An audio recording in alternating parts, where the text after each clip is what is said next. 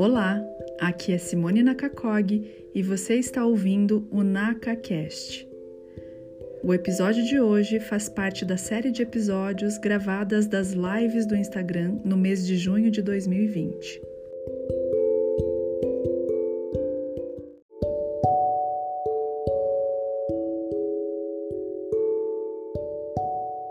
Então, vou aproveitar para dizer que a Andressa Zan é psicóloga, assim como eu, né? Eu já tinha dito antes, mas só para que nós formalmente possamos nos apresentar.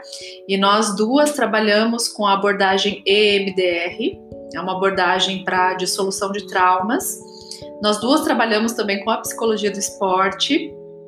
E, nós, e, e nessa nessa vida EMDRística a gente se encontrou e resolvemos fazer então um programa de 21 dias para regulação emocional, para ajudar que todos aqueles que aderirem ao programa possam administrar suas emoções.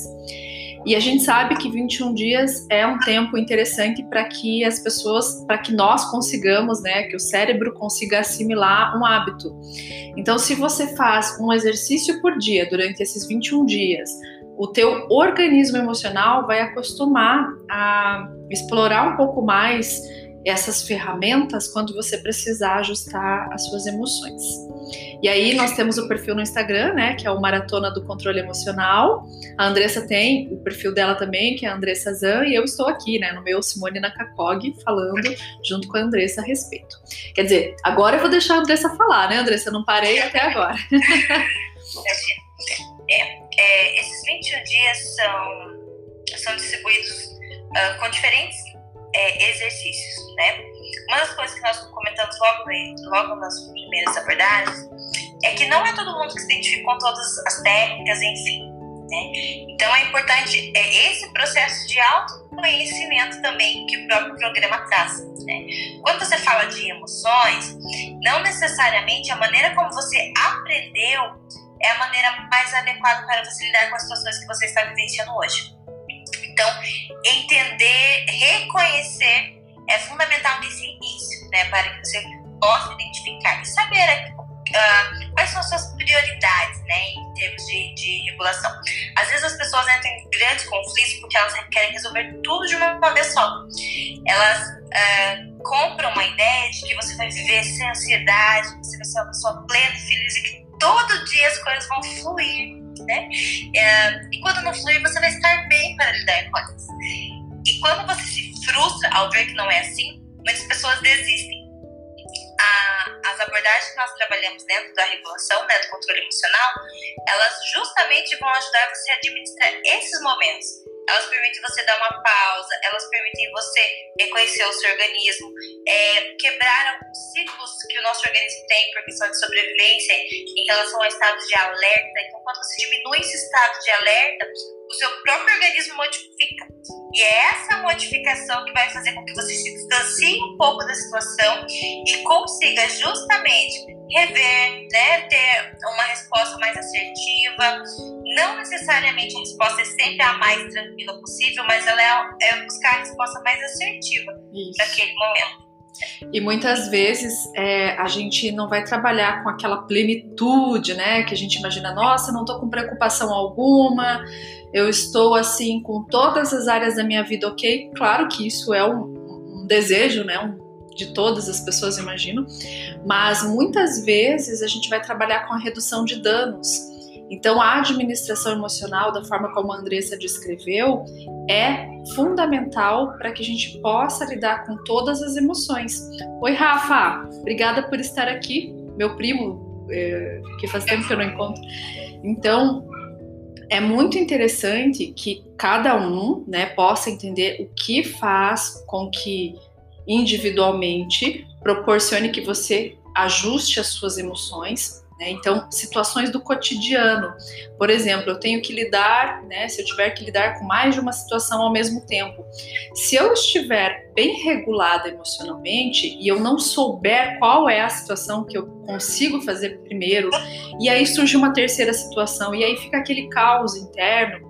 Então, se você souber aquilo que te faz estar mais tranquila para poder resolver uma situação, você vai conseguir escolher qual situação você pode resolver primeiro, sem se apavorar, sem entrar em desespero. Claro que é sempre importante no momento desse de caos que você possa avaliar. Mas existe também uma outra parte disso, que é você reconhecer as emoções nem sempre a gente consegue reconhecer as emoções quando a gente está desesperada, né? Quando vem essa sensação de caos interno e, e, tudo aquilo acontecendo ao mesmo tempo. Então, nesses 21 dias, é, é, a gente acaba ensinando também um pouco de como olhar para si, como aprender a se conhecer para que você possa utilizar as ferramentas que vão se encaixar melhor dentro de cada situação que aparece. Eu estou falando muito do programa de 21 dias para exemplificar que existe forma de você entender o teu funcionamento e existe uma forma também de você começar a fazer com que isso aconteça de uma forma bem efetiva. Né? Então, depois a gente até vai falar sobre alguns exercícios aqui, né, Andressa? Os mais simples, de repente a gente é, é, é mostra ou indica para que as pessoas possam fazer. E, e, um deles, inclusive, é a respiração. Né? A respiração é fundamental. Não é mesmo, Andressa? Tem lá, inclusive, no Sim. programa, né? Sim. É, muitas pessoas ah, não entendem por que falam tanto de respiração, né? Ou por que, que normalmente as crises de pânico, principalmente agora né, a Paritana falou-se um pouco mais sobre o assunto, né? Devido a algumas pessoas já apresentarem quadro de ansiedade uh, mais expressiva e diante de algumas situações adversas pode aumentar essa, esse grau de ansiedade e ter uma coisa. É, quando você está no estado de alerta, você vai, se você parar para pensar, no momento, a sua boca vai estar mais seca, seu coração vai estar acelerado, você pode sentir uma transpiração diferente. Tudo isso são reações que o seu organismo tem e você não tem controle sobre isso. O que você pode ter de controle, por exemplo, numa situação como essa? É você mostrar para o seu próprio organismo, para o seu cérebro, né, que está reconhecendo a situação de perigo, que isso não é um perigo. Então, quando você está em estado de alerta, você vai ficar ofegante. Por quê? Porque você tem que ser rápido. Quando você coloca uma técnica de respiração simplesmente por respirar devagar, segurar o ar um pouquinho e soltar. Você não precisa ter grandes estratégias. O seu cérebro ele vai entender esses comandos e vai diminuir o seu grau de alerta, o seu grau de ansiedade, a sua reação diante da situação. Então, é, são, são exercícios simples, mas que fazem toda a diferença quando você busca um controle emocional. E é engraçado que as pessoas às vezes é, perguntam mesmo, né? Nossa, mas respirar já vai me ajudar a, a, organizar tudo isso? Mas é exatamente como a Andressa falou. Quando a gente respira, existe uma resposta no nosso cérebro que é provocada e que ajuda a tranquilizar, né? Se o teu corpo vai entendendo que você pode se acalmar, que você não está diante de uma situação de perigo a ponto de não conseguir reagir, você vai conseguindo administrar as suas emoções. Inclusive, no MDR existe um conceito chamado janela de tolerância, que é estar nesse, nesse estado autorregulado. Né? Quando a gente está dentro dessa janela de tolerância, os nossos, as nossas emoções, as nossas reações às situações difíceis, às situações adversas, elas são mais adequadas. Então imagine que você tem assim uma janela e acima dessa janela você tem as reações mais é, agressivas, de raiva ou mais impulsivas. Abaixo dessa janela você vai ter reações mais lentas, mais deprimidas, mais é, paralisadas. Então, o ideal é que sempre a gente tente aproximar o máximo possível dessa janela de tolerância. E com esses exercícios, principalmente o exercício de respiração, né, e tantos, tantas outras formas de autorregular, você vai entrar dentro dessa janela de tolerância. Tanto no contexto terapêutico clínico, quanto no contexto da psicologia do esporte, quanto no contexto da administração emocional, é essa janela de tolerância que a gente vai buscar junto com as pessoas que estão precisando administrar suas emoções né, Andressa? Eu gosto de dar o exemplo da janela de tolerância porque ele é bem lúdico, né? Uhum. E tira essa exigência que as pessoas têm que equilíbrio emocional é uma linha. Uhum. Tá? É, é um espaço onde você pode transitar. Né? Então, é, é esse reconhecer-se que faz toda a diferença nesse momento. Uh, para saber uh, como você reage melhor, né? o que funciona melhor para você e como você pode administrar isso de uma maneira mais tranquila, é, aproveitando melhor das suas próprias experiências para crescer com elas. Aqui o objetivo não é negar que a vida tem diferentes situações e que você vai passar por situações difíceis, mas você vai passar com muito mais equilíbrio. E esse equilíbrio, ele permite algo fantástico, que é, é você conseguir lidar melhor com as situações de uma maneira resiliente. Uhum. Porque você vai conseguir observar mais, ser mais analítico, ter um questionamento diferente, uma análise diferente. Então, tudo isso favorece a resiliência, que é o que a gente está precisando muito nesse momento, né? Inclusive, além da, é, de nos tornarmos resilientes, né? Nós estamos precisando nos inventar o tempo todo, né, Andressa? E isso gera um estresse um, um no organismo, nas emoções. Então é muito importante que, claro, né, nós estamos sugerindo aqui a respiração porque ele é o mais básico, mais eficaz e rápido para você chamar quando você não está se sentindo adequadamente bem, né? Quando você está com as emoções um pouco afloradas ou muito afloradas. Mas existe também aquilo que você já conhece de você, né? Se você é, ninguém entra numa situação desesperadora sem saber ou sem pelo menos ter utilizado qualquer coisa na vida que já funcionou. Se você lembra de algo que funciona para você, você pode lançar mão disso também. Né? Tem algumas pessoas que para se acalmar, elas gostam de cozinhar. Claro que cozinhar às vezes quando a gente está com raiva não é tão positivo assim, né? De repente pode passar essa raiva para comida ou a comida não fica tão gostosa. Mas vale tudo para aquele Hã? Faxina. Faxina é a melhor coisa que tem. Eu gosto de faxinar quando eu tô precisando me acalmar um pouquinho. Organiza internamente, né? Então, você pode fazer uma faxina, você pode usar a, a, música, você pode fazer atividade física, tudo aquilo que você já conhece de você e que te ajuda a acalmar. E não são só essas coisas, são exemplos, né? É, eu, por exemplo, quando estou mais agitadinha, eu gosto de meditar. E as meditações, para mim, quando estou agitada, elas precisam ser com, com aquela intenção guiada, porque eu sou muito auditiva, então tudo aquilo que para mim chega através do som funciona muito melhor. Para Andressa, pode ser que o que funcione melhor sejam as, os estímulos visuais que ajudam ela a se acalmar, assistir imagens, né, de tranquilidade. No YouTube tem um monte dessas opções, inclusive. É, pode ser que para Andressa seja interessante o toque, então ela pode pegar uma almofada macia, ela pode pegar um, aqu, aquelas, aquelas bolinhas que ajudam para quem tem ler, para poder fazer exercício. Cada um sabe e já usou algum artifício que pode funcionar de novo. É muito importante sempre a gente levar em consideração a individualidade.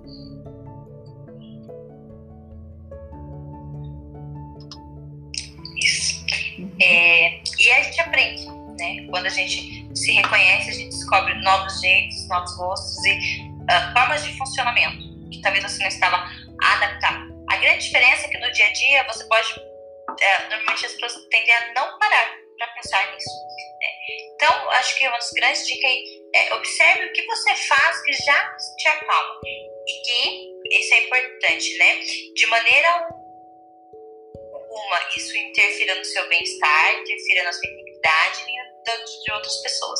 Né? Então, uhum. veja o que funciona aí para você e reconheça isso como um recurso, como um instrumento que você tem para usar a seu favor em momentos difíceis ou, ou simplesmente situações típicas do dia a dia que ajudam você a se conhecer mais e ter mais domínio sobre as suas emoções, comportamentos e reações. Tá cortando um pouquinho aqui para mim, mas eu acho que eu, que eu. Oi? Você tá me vendo e me ouvindo bem, Andressa? Tô. Tá? Pessoal, se vocês não estiverem me vendo e ouvindo bem, digam aqui, tá? É, então, essa essa questão da administração emocional, ela é algo que a gente normalmente não entra em contato, né? A gente não, não fica pensando, ah, eu preciso saber qual é a emoção que eu estou sentindo nesse momento agora, para que eu possa conscientemente fazer alguma coisa. Não é um pensamento que a gente tem treinado, a gente não aprende isso na escola quando a gente é pequenininho, né? Essas questões que envolvem as emoções. Normalmente a gente se pega já adulta ou na adolescência, muitas vezes, sentindo coisas que estão misturadas, que causam um caos interno e que a gente então começa a buscar as soluções. E aí o nosso organismo emocional, ele vai buscar aquelas soluções adaptadas. Existem formas de funcionamento que são um pouco disfuncionais, mas que funcionam. Né? Por exemplo, às vezes pode ser que eu me sinta chateada e quando eu me sinto chateada, eu vou dormir, porque eu sei que quando eu for dormir, eu não vou olhar para aquela chateação. Então, essa é uma forma talvez disfuncional de funcionar. Eu estou fugindo daquela sensação, daquele problema, para poder resolver. Mas aí depois, quando eu acordo, eu percebo que o problema não foi resolvido. Né? O que aconteceu foi que eu dormi um pouquinho, de repente aliviou a minha sensação emocional naquele momento, mas a situação ainda está por resolver. E quando você vai aprendendo um pouco mais a respeito de si mesmo, a respeito de si mesma, você vai entendendo que existem formas mais adequadas de lidar com uma situação difícil. Eu não preciso então recorrer ao sono, não preciso dormir, não preciso fugir mais, porque aí aos poucos eu vou conseguindo entender o funcionamento do meu organismo emocional quando eu preciso reagir a uma situação difícil. Agora a, a Andressa ficou carregandinho aqui. A Fer tá dizendo que tá tudo ok. Oi, Andressa. Oi. Você estava travada para mim, agora voltou. É, você tá travada para mim, tá bem ruim aqui, mas eu tô te ouvindo, não vendo. Só um pouquinho, eu vou sair e já entro de novo, tá? Tá bom. Vou trocar de lugar pra ver se melhor. Uhum. Enquanto a Andressa não volta, eu vou contando para vocês, então, que essa questão emocional, né, da gente poder administrar uma situação difícil que está acontecendo de formas diferentes daquelas que talvez sejam um pouco disfuncionais, também passa pelo processo de aprendizagem das partes que não são tão positivas. Então, dentro dessa é, fuga que eu fiz para resolver uma chateação e eu fui dormir, eu posso tentar entender o que é que faz com que eu precise dormir que aspecto meu. a Andressa pediu para Então, que aspecto meu que talvez seja negativo que esteja contribuindo para que essa forma emocional, disfuncional, continue ativa. Oi, Andressa. Oi. Tá bem melhor agora. As minhas cachorras estão querendo participar aqui. Se atrapalhar, você vai ficar, tá?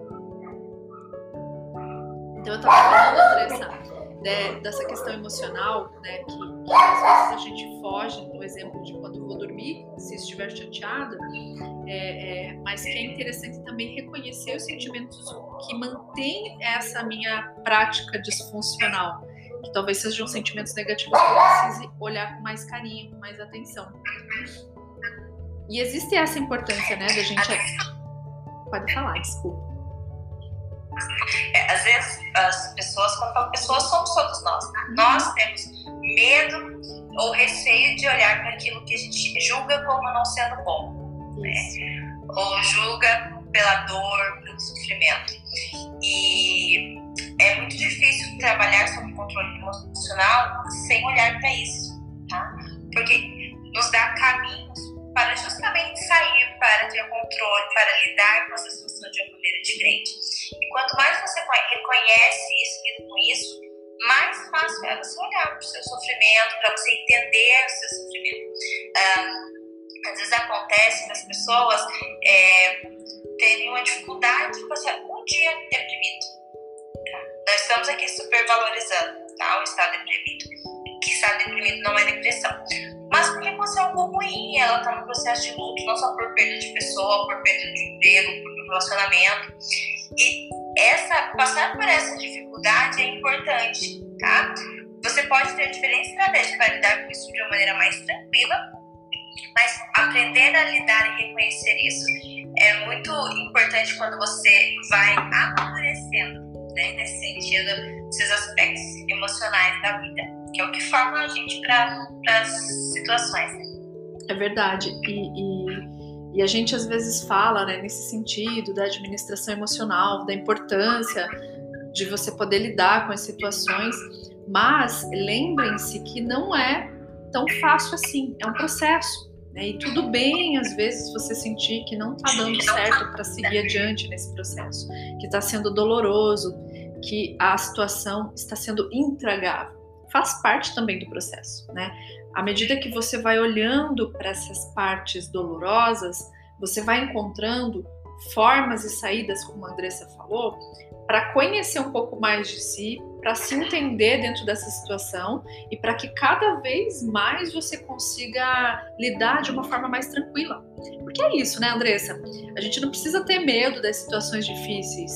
Eu sei que às vezes dá medo, mas a gente pode ter uma dose pequena de medo se a gente conseguir olhar para essas situações e enfrentar elas mais tranquilamente. E para enfrentar mais tranquilamente, é necessário que a gente possa entender que partes são essas.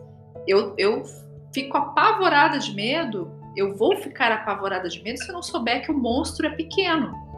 Quando a gente fala de bicho-papão, quando a gente é criança, eu nem sei se hoje em dia fala bicho-papão mais, deve ter outros monstros mais modernos, né? Mas quando eu era criança e eu pensava no bicho-papão, eu imaginava uma coisa assim, gigantesca, algo que pudesse me engolir, que fosse destruir minha existência. E à medida que você entende que o bicho-papão, aquela sombra que está embaixo da tua cama, não era um bicho, né? Era alguma coisa, um pedaço de brinquedo, uma mistura de roupa ali embaixo da cama, você conhece o monstro que, que, te assusta. E quando a gente conhece o monstro que assusta, a gente consegue lidar melhor com as situações que seja um pedacinho de cada vez, mas que a gente possa evoluir dentro, dentro dessa tranquilidade que é lidar com as emoções difíceis. É, fala, às vezes a gente se alimenta de, de coisas que não são boas também. Então você pode se alimentar do seu próprio sofrimento, da falsa sensação de que você é, não está entrando em contato com aquilo que é ruim, porque não é porque você não fala que você não está sofrendo ou não está sentindo. Né? Então, é, são diferentes mecanismos que, mecanismos que você pode estar é, alimentando de uma maneira negativa para você, para sua vida. Né? E tudo isso pode ser de uma, acontecer de uma maneira mais leve, mais tranquila. Né? E por que não se reconhecer de uma maneira mais prazerosa? Uhum. Né? aprendendo com um olhar diferente, com um olhar curioso sobre você mesmo. Nós temos ouvido muito falar sobre a importância do autoconhecimento nesse momento, da inteligência emocional. E o que é inteligência emocional se não é você se reconhecer, se não é você olhar para você. Por isso que surgem tantos julgamentos em relação ao outro, porque você começa a projetar demais. Né? Então é importante você voltar-se para si mesmo, dentro do seu tempo, né? Nós, nós estamos falando aqui nesse contexto de ai, de perfeição, que é simples, que é fácil, não é, mas é, é, é prazeroso você olhar, sabe quando você já passou por você olha e fala, nossa, quanto eu consegui desenvolver, quanto eu evoluí, é, quanto eu aprendi com isso, apesar da situação. Então, esse controle emocional ele vai permitir você trilhar todo esse caminho né, de uma maneira muito mais satisfatória. E muitas vezes a gente não percebe grandiosa, grandiosamente né, as mudanças, elas não caem sobre o nosso colo de repente. A gente vai percebendo as mudanças nessa exploração do autoconhecimento né, e, e daquilo que vai ser mais favorável ou menos favorável conforme as coisas forem acontecendo. Né? Um belo dia você está lá fazendo mais do mesmo e você percebe que você está agindo diferente. Que aquele jeito que você utilizava, né, para fugir de uma chateação indo dormir, agora não funciona mais. Você já está utilizando outras formas de funcionar e que você nem tinha percebido que você tinha essas possibilidades, que existiam essas possibilidades de funcionar. A gente já tem a resposta aqui dentro, né? Muitas vezes a gente só precisa tirar a poeira, descobrir o que a gente pode e é capaz de fazer em determinadas situações, que isso vai fazendo com que a gente amplie muito mais o leque de opções para administração emocional?